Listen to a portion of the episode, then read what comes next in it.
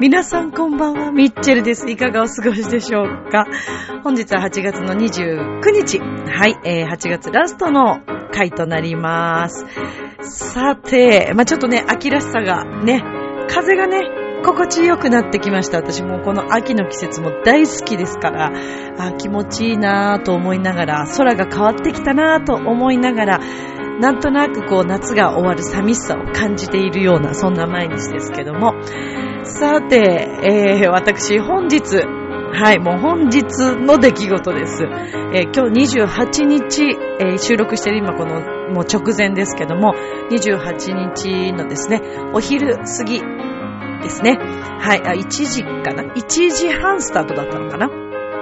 えー本日初めてお笑いのオーディションを受けてきました。はい、場所はあの、相川金也さんのあの、キンケロシアター。ねえ、えー以前にあの、私舞台で、あの、見に行ったことがあった場所ですごい素敵な場所だなと思ってたんですけども、その場所に本日はオーディションということで、えー、ザ・ W 女芸人決定戦、はい、出場してきました。もう、その結果も出ておりまして、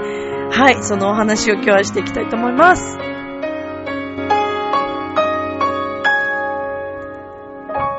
この番組は、ちょあへお .com の協力のもと配信されています。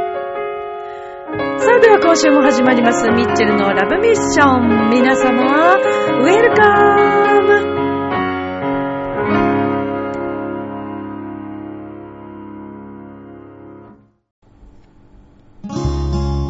素直に感じた直感が一番正しかったりするから、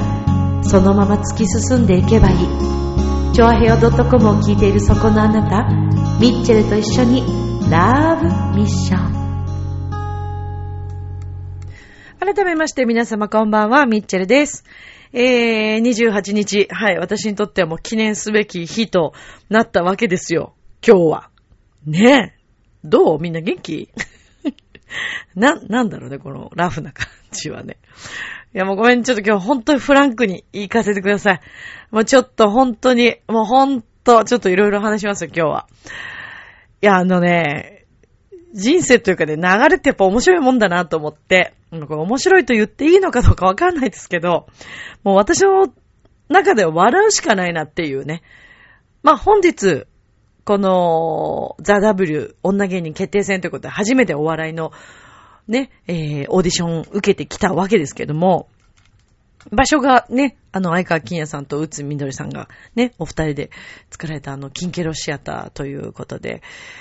えー、以前にですね、浦安のイクスピアリのイベントでもご一緒させていただきました。あのー、森田光平さんが役者さんでしょ？で、あのー、ちょっと歌ありのお芝居の、まあ、ちょっとミュージカルお芝居みたいな形で、あの、以前にキンケロシ、キンケロシアターで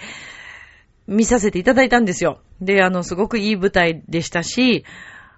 舞台の雰囲気はもちろんですけどもね、まあ、その、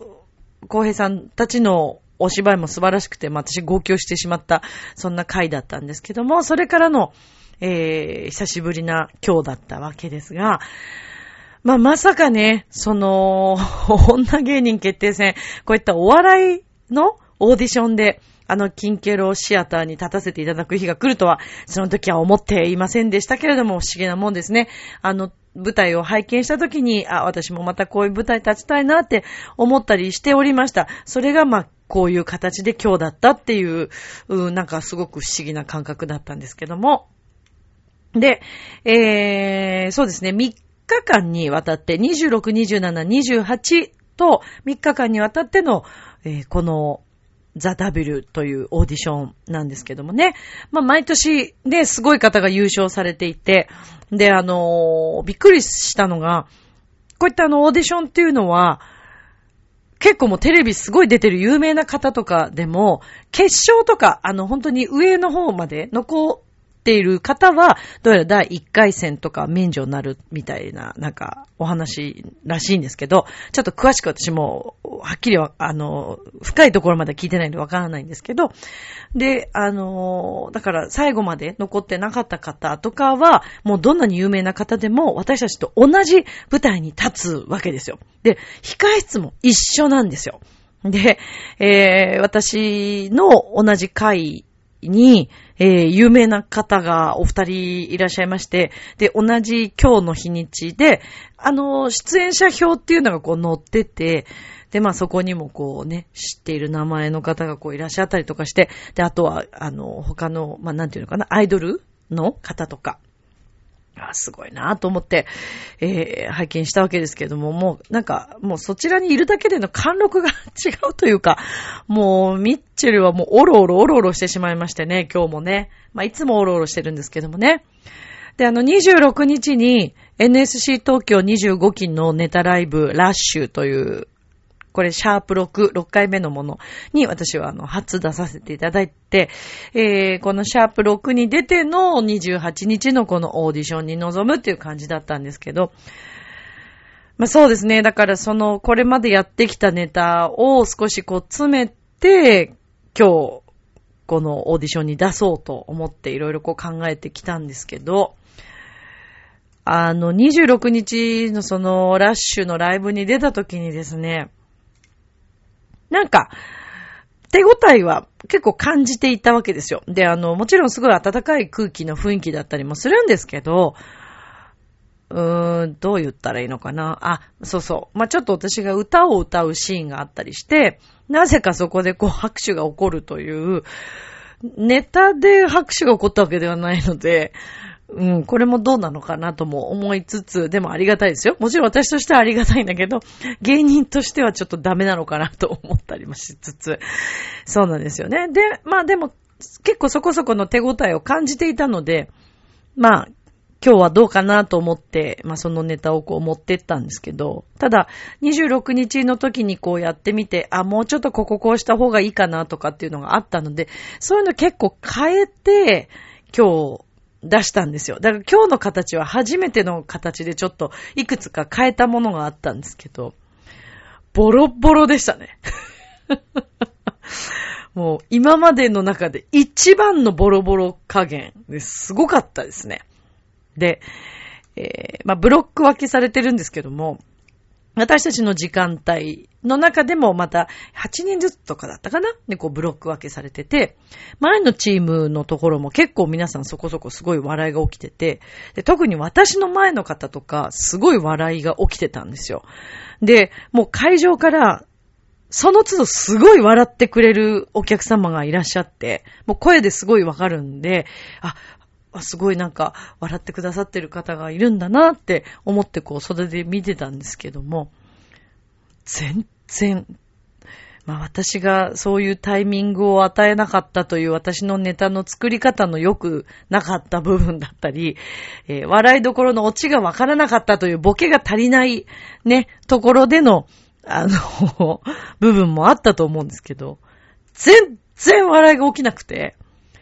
焦り始めまして、私自身。ただまあ途中からもういいやと、もう自分の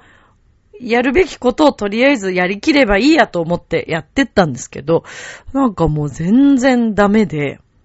で、最後ちょっと笑いが、あ、来たかなっていうところでまあ終わっちゃったって感じなんですけど、もうあまりの焦りように、絶対噛まないような最後のセリフを噛んでしまい、ああ、もう最悪と思って、まあ終わったんですね、今日は。はい。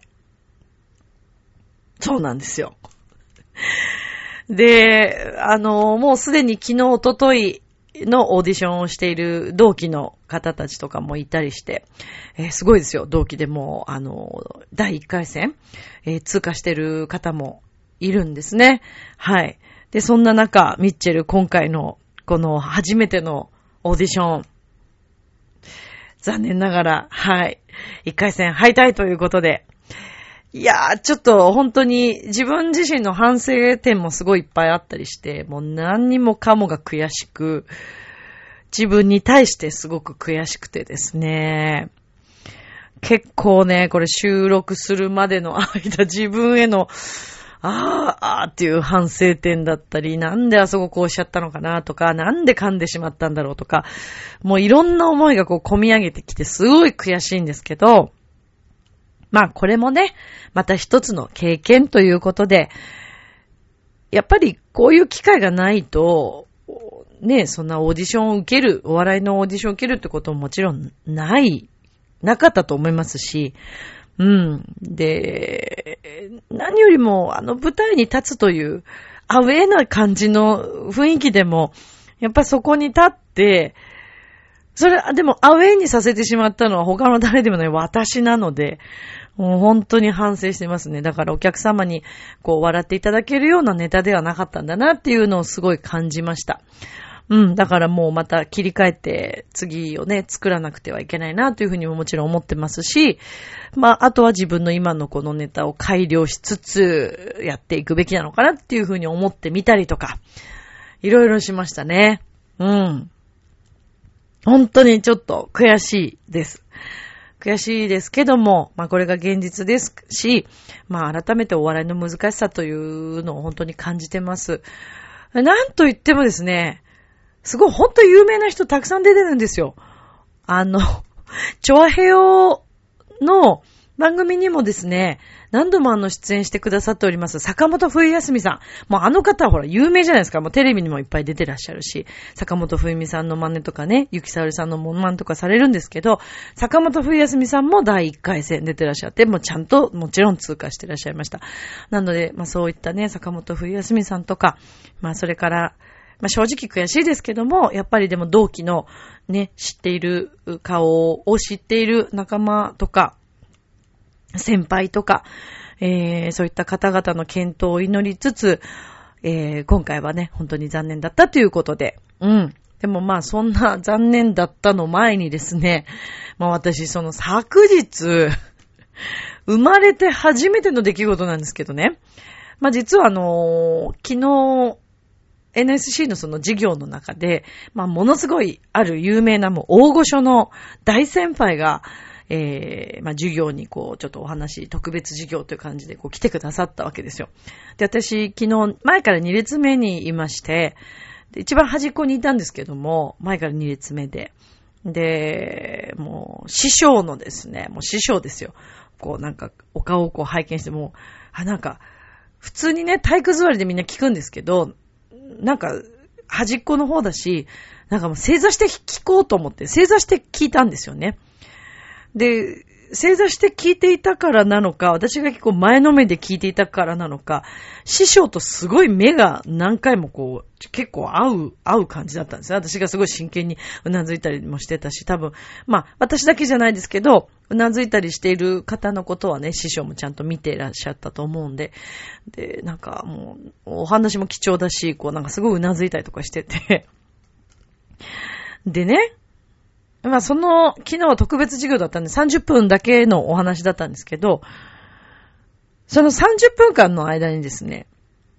正座してる私、足を崩すタイミングをなくしてしまいまして、それはもう痺れますよ。私もともとすごい痺れやすいタイプなんで。で、途中何回か試みたんです。足崩そうかなって。だけどね、師匠の前でなんか足を崩すとかってどうなのかなと思いながら、まあでもいけるならこのまま頑張ってみようと思って、いろいろちょっとずつこう足をなんか動かしたりとかしてみるんですけど、まあそれでもほとんどもう感覚がないなっていうのはもう分かってて。で、あ、刻々と終わりの時間が近づいてると思いながら、ああ、どうしよう、どうしよう、一回崩す。いや、でもこのタイミングで崩して、これがもし授業の終わりぐらいの時間だったら、足の痺れが治るまでにも時間かかるなと思って、さあ、どうするミッチェルと思って。いや、でもこれはもう最後の最後まで、ちょっと我慢しようと。で、えー、立つとき、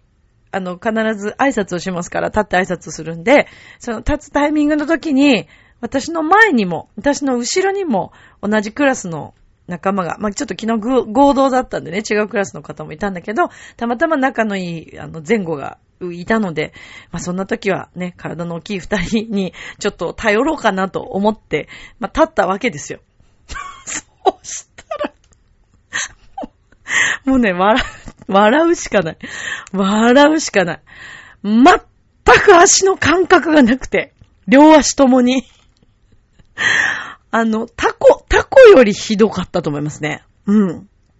タコでももうちょっと足の感覚あるんじゃないですかね。なんかこう、八本足の感覚がね。もう力がまず入らないどころか。で、えっ、ー、と、右足の足首からぐにゃーっていったんですよ。その、そのぐにゃり加減が普通じゃないんですよ。なんかもう。な、なに、粘土？粘土、で、粘土よりもっとすごいな。なんか、とにかくぐにゃーって言ったんです。でも、その時は必死だから笑えないよ。今だから笑えるけどね。でもそのぐにゃーって時なんか変な感覚がしたの、足首。うわっと思って、やったこれっていうぐらい、生まれて初めてのぐにゃり方だったんです。ああ、もうこれダメだ。もうやってしまったと思って。で、とりあえずでももう片方の足はなんとなくちょっと我慢して。で、私だけじゃもう支えられなくて、前、私の前にいた、えー、同い年の、あのー、仲間がいるんですけどもね。えー、っと、そう、いるんですよ。名前言っていいのかな？でもちょっとラジオだからやめとこうか。ね。今は言わない方がいいのかな？そう。で、あの、あ、まあ、いいか。でもそうだよね。もう芸人として外には一一応今 NSC 生として出てるから、えー、鍋犬っていうね、すごい、あの、仲良くしてる、あの、同じ年の、えー、同じ年ぐらいの、あの、仲間がいるんですけど、で、鍋犬、鍋犬に最初、あの、後ろから、どうしたのかな？なんか多分肩かなんかでわーってなったんですよ。で、鍋犬も何のことやらわかんないから、え、なになになにって多分なったと思うんですよ、向こうもね。で、振りほどかれたわけではないけど、鍋犬も鍋犬で、ええー、って多分なったんだよね。で、私ももう支えきれなくて。で、とにかくもう右足一回ぐにゃーいってるから。で、多分後ろにいた、えー、ツッチーというね、あの男の子がいて、で、ツッチーもツッチーで多分、おっとっとってとも思ったと思うんですよ。でもそのタイミングで、師匠にちゃんと挨拶しないといけないんで、とりあえずもう成立した。で、もう我慢して、とりあえずもう、もう片方の、なんとなく感覚があるこの足だけ、とりあえず立って。だけども、ぐにゃいってるからめっちゃ痛くても右足が。で、その後、師匠がまあ、お帰りになって、で、すぐその後、こう、事務所の、あの、スタッフさんの方から、いろんな今後の注意事項とかね、こう、お話があるんですけど、もう立ってられる状態じゃないんですよ。もう痛いし、なんかもう感覚ないし。で、なんか、ツッチーとかが座った方がいいんじゃないって言ってくれて、で、座ったんですよ。で、あの、師匠の時は前から2列目っていう感じの状態だったんですけど、今度向きが変わったんで、私端っこにいたから、要は今度、スタッフさんがお話ししてるとき一番後ろだったんで、座ってても全然見えない位置だったんですよね。だからもうとりあえず座って、で、その後お話終わってからこう立ったんですけど、もう今度は多分自分もびっくりしたんでしょうね。感覚おかしくなってきて、貧血状態。で、あの、私貧血になると、耳が聞こえないぐらいのこう耳鳴り、何にも聞こえなくなってくる。で、さーっと血の気が引く感じ。焦ったから本当に、あのままぶっ倒れて頭でも打ってたらってぐらいのぐにゃり加減だったんで、で、もうとにかく足首がものすごい激痛なわけですよ。これはやば、折ったかって思ったりもするぐらい、もうほんと感覚ないってすごいね。あんなに人って痺れられるんですね、足ってね。本当にね。で、うわ、これはまずいなと思って。そしたら、もう本当はありがたいことに、そのツッチーがね、スタッフさんにこう伝えてくれて、ちょっとミッチェルがって言って、で、あの、スタッフさんたちとももちろんあのコミュニケーション取るんですけども、我々まだあの学生の身分ですから、そんな芸人さんとの同じ身分ではないので、そんなにガツガツこうスタッフさんとお話しするっていう機会あんまないんですよ。で、うわ、申し訳ないなと思って、それミッチェル大丈夫？とか言ってこう言ってくれて、ちょっと座ってな、みたいな感じでこう言ってくださって、で、あの、氷で冷やした方がいいねってなって、後でじゃあ一緒に事務所行きましょうとかって言ってくれたんですけど、申し訳なくて、でもみんな、あの、教室から帰っていくときは、ミッチェルどうしたみたいな感じになってて、で、後ろの全然違う位置にいた人たちとか、何が起きてるのか全然わかんないんで、ミッチェルがなんかやばいみたいな話をしてる方とかいて、同期がね。いや、ミッチェル大丈夫？とか言って女の子も言ってくれたりして。で、ちょっとぐにゃっちゃったみたいな話をしつつ。で、まあ皆さん帰ってから、まあ事務所に行って、、まあ、氷で冷やさせてもらったんです。で、あまりにもひどいんで、まあ、これはちょっと、まあ、早めに、あの、整形外科とか行った方がいいねってことで、で、近くに整形外科があったんで、まあ、特別に許可を得て、えー、本当はその2時間後に別の授業があって、じゃあその、えー、待ってる間というか、その時間内に戻ってこれれば、あの、で、あと痛みが引けば、ちょっと授業出たいっていう話はしてたんですけど、結構その次の授業も動くような授業だったんで、まあちょっと一旦考えますって言って、とりあえずもうすぐに整形外科行ったわけですよ。で、え、あの、見事にですね、まああの、捻挫と、それから若干のひびが、骨に。ただ、あの、ギブスをするまでの日々ではないと。もうほんの、本当にうっすら見えるか見えないかぐらいの、もう軽いやつ。あの、これ、そこまでじゃないよねっていうような、私ちょっと、あの、整形外科とかに行った経験がないぐらい、捻挫とか骨折とかないんですよ、私経験が。なんで、生まれて初めてです。生まれて初めての捻挫と若干のひび割れが、初めて受けるオーディションの前の日だったっていうね、この、なんでしょうね、初めて続きだったんですよね。で、まあ、とりあえずやっぱこう見てもらったらそういう状態で、やっぱちょっと、ビッコ引いちゃうぐらいの、まあ、痛みがあって、やっぱちょっと怖いし、足かばわないと痛いんですよね。で、ひびも怖いので、まあでもとりあえずテーピングとか、あの、ちょっと布のしっかりしたやつで、あの、巻いて湿布してて、これでちょっと固定できるぐらいの感じだからって言われたんですけど。なんで一応その状態で、あの、今日はオーディションに行ったんですけど、もう笑っちゃうでしょ、もうほんと。ぐにゃーって、すごかったから、そのぐにゃりーは。うん。思い出すだけでも、もう、でもその後、その、鍋犬とかにも、ちょっとごめんねって言って、なんか4日かかっちゃってごめんねみたいな、びっくりさせてごめんねって言って、こうなんか LINE とかして、うん。で、なんかぐにゃーの話をしてたらなんかおかしくなってきちゃって。さすがそこは芸人同士ですよね。芸人を目指す者同士ですよね。まあ、あの、鍋犬はもともと結構もうあの芸人さんというか、あの、アマチュアで芸人をやってた方なので、ほんと面白いんですよ。ネタとかすごい最高で、うん、もうセンスがもう半端ないんですけど。で、だからなんかその LINE のやりとりとかも、お笑いの人同士ってやっぱ面白いんですよね。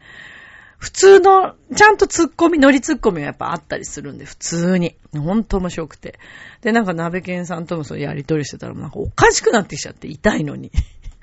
痛いのになんかもうぐにゃー話ですごい盛り上がったりとかして、まあとりあえずね、まあこの今日を迎えたっていう感じなんですけど、いや、でも不思議なもんですよね。こういうタイミングでこういうことって起こるんだと思って。で、私もほら、ね、こう、スピリチュアルとかいろいろ好きな人間だから、どういう意味があるのかなとかいろいろネットで調べてみると、本当自分がこう行きたくない場所だったりすると、足に怪我をするとか、なんかそういうのがあるんですって。江原さん的な、あの、そういうのもなんかネットで出てきたし、うん、ちょっとそういう割と精神世界的なスピリチュアル的なことを書いてる方のブログの中にも足の怪我はどうとかいろいろこう書いてあるんですよ。で、究極私の最近知り合った、まあ結構すごい、すごいわかる方に、まあ、その話を、あの、聞いてもらった方がいいんじゃないって言って紹介してくださった方にそれを言っていただいたから、その方にもちょっとメールして、実はこんなことがあったんですけど、みたいなことを言ったらもう、あの、うん。考えすぎだと。いろんなことを。だから実際には本当にその因果応報とかね、そういういろいろ回り回って巡り巡って、えー、何か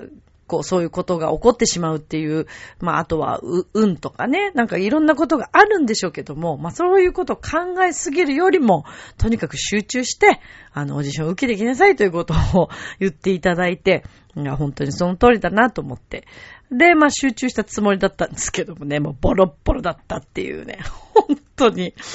いやー、ひどいですね。本当にひどかったですね。うーん、まあそんな、そんな数日を過ごしました。はい。まあでもね、これもまた何かエピソードトークに変わればいいなと思ってみたり、ぐにゃー話もね。はい。なんか、これを無駄にしないようにしたいなというのと、とにかく今日のこのオーディションの経験っていうのは、必ず私のまた何か一つ身になって、えー、今後、ね、それこそ自分の生徒さんがオーディション何か受けるときとか、そういったときにも何か伝えることができるでしょうし、何よりね、自分自身がそういう経験してない限り、何も言えないですからね。うん。で合格する合格しないはまあさておき。そう、あの、失敗するしないとかということではなく、やっぱ挑戦するかしないかってすごく大きいと思うんですよ。あの、結局、挑戦しないでいれば、まあ、もちろん、イメージは膨らむと思いますし、それはそれでずっと自分でイメージを作ってね。で、実際にそのイメージ通り挑戦してみた時にうまくいけば、それはそれですごいことなんですけども、やっぱりこう失敗するっていうことも結構重要で、うん、私はそう思ってます。やっぱり失敗があるから成功があるのかなっていうふうにも思ってますからね。ら今回はザ・ W 女芸人決定戦でしたけども、次回は私ピン芸人なので今度 R1 グランプリとかっていう形になっていくと思うんです。うん。で、そうですね。ぜひあの、R1 は受けてみたいというふうに思ってましたので、そっちはね、またもっとネタをちゃんと絞り込んで、練習ももうちょっとね、しっかりして、えー、持っていきたいなというふうに思ってますし、えー、この NSC 東京にね、在学しているうちは、やっぱりいろんなネタを作り続けたいなというふうに思いますけどもね、意外とやっぱネタってね、出てくるようで出てこないんですよね。何よりも私、ボケがなんかね、足りないみたいで、足りないのよ。ボケが。そう、オチがないのよ。落ちないとお笑いになんないじゃん。お笑いすごい好きでさ、結構もういっぱい見るんだけど、いや、だからコント作ってる方々ってすごいなぁと思って、改めて、ね、あの、もう尊敬ですよ。芸人さんって結構ね、いろいろ言われますけど、すごいですよ。先日あの、今、吉本でやってるエンプティーステージっていうのがあって、これぜひね、皆さん機会あったら見てほしいなと思うんですけど、はい、エンプティーステージです。これあの、海外で、えー、実際にあるステージで即興劇なんですけども、その、今回吉本で行われたザ・エンプティはですね、あの、即興ミュージカルとか、即興歌を作っちゃうとか、そういうのまであるんですよ。で、あの、音楽担当の方はもうすごい、すごい方で、もうその場で全部弾いちゃう。で、またそこにみんな芸人さんたちが自分で音作ったり、言葉作ったりしていくんですよ。全部即興。もう天才的です。もう、唖然としましたね。うん、ちょっとね、あの、音楽家でも自分でその場で音楽、メロディーを作るってできないというタイプの方もいる中、これはすごいですね。私、あの、日頃から生徒さんとレッスンの中で即興練習とか、それから歌詞をね、そこで作ったりとかっていうのをやるんですけども、まさにそれをしっかりこなしてました。歌うまいし、言葉もちゃんとすごい出てくるし、メロディーも素敵だし、すごいですよ。うん。あの、機会あったらぜひあの、エンプティステージは見てほしいなと思います。まあ、ということでね、今回のこの夏の私のチャレンジは、えー、失敗に終わりましたけれども、まあ、これからもね、えー、ひるむことなく、前向きにチャレンジを続けていきたいと思います。応援してくださってありがとうございました。明日もスマイルでラブミーとう、ジョアヘヨ。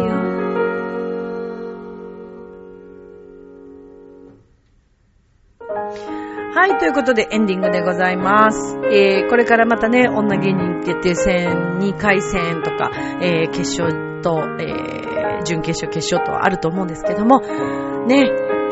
見ていきたいですよね。どなたがね、行くのか。ゆりやんさんでしたっけね、前回はね、優勝されたのね、楽しみですね。さあ、えっ、ー、と、8月、あ、ごめんなさい、9月ですね、9月の28日、浦安市文化会館の大ホールにて、えー、我らがこのチャイハヤの、えー、パーソナリティ、洋一郎くんと一緒に司会を務めます、えっ、ー、と、ピュアクラシックコンサートと、幕張総合高校のオーケストラの皆さんとのコラボレーションで、えー、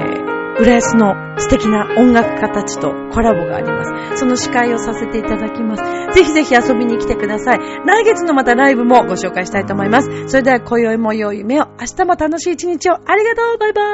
ーイ